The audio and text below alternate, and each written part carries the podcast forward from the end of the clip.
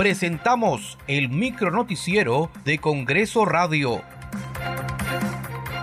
¿Cómo están? Les saluda Perla Villanueva. Hoy es jueves 24 de noviembre del 2022. Estas son las principales noticias del Parlamento Nacional. La Comisión Permanente del Congreso sesionará hoy jueves 24 y mañana viernes 25 de noviembre para decidir sobre varios informes de calificación de la Subcomisión de Acusaciones Constitucionales. La Comisión de Fiscalización aprobó solicitar a un juez especializado en lo penal que disponga por medio de la fuerza pública la ubicación y captura del expresidente Martín Vizcarra en el marco de la investigación por las presuntas compras irregulares durante la pandemia del COVID-19.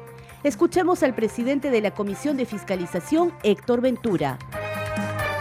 El ciudadano Martín Alberto Vizcarra Cornejo ha sido citado en calidad de investigado en cinco oportunidades, sin que haya asistido a ninguna de las citaciones. En consecuencia, de conformidad con lo establecido en el inciso D del artículo 88 del reglamento del Congreso, se va a votar el acuerdo para solicitar al juez especializado en lo penal disponga que la fuerza pública ubique, capture y ponga a disposición de esta comisión investigadora al ciudadano Vizcarra Cornejo el titular de la Comisión de Presupuesto, José Luna Galvez, informó que pidió al presidente del Congreso, José William Zapata, suspender la semana de representación con el fin de debatir el presupuesto público para el año fiscal 2023.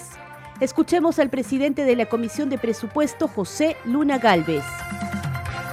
El presupuesto, según la ley, tiene fecha máxima 30 de noviembre que debe aprobarse en el Pleno del Congreso.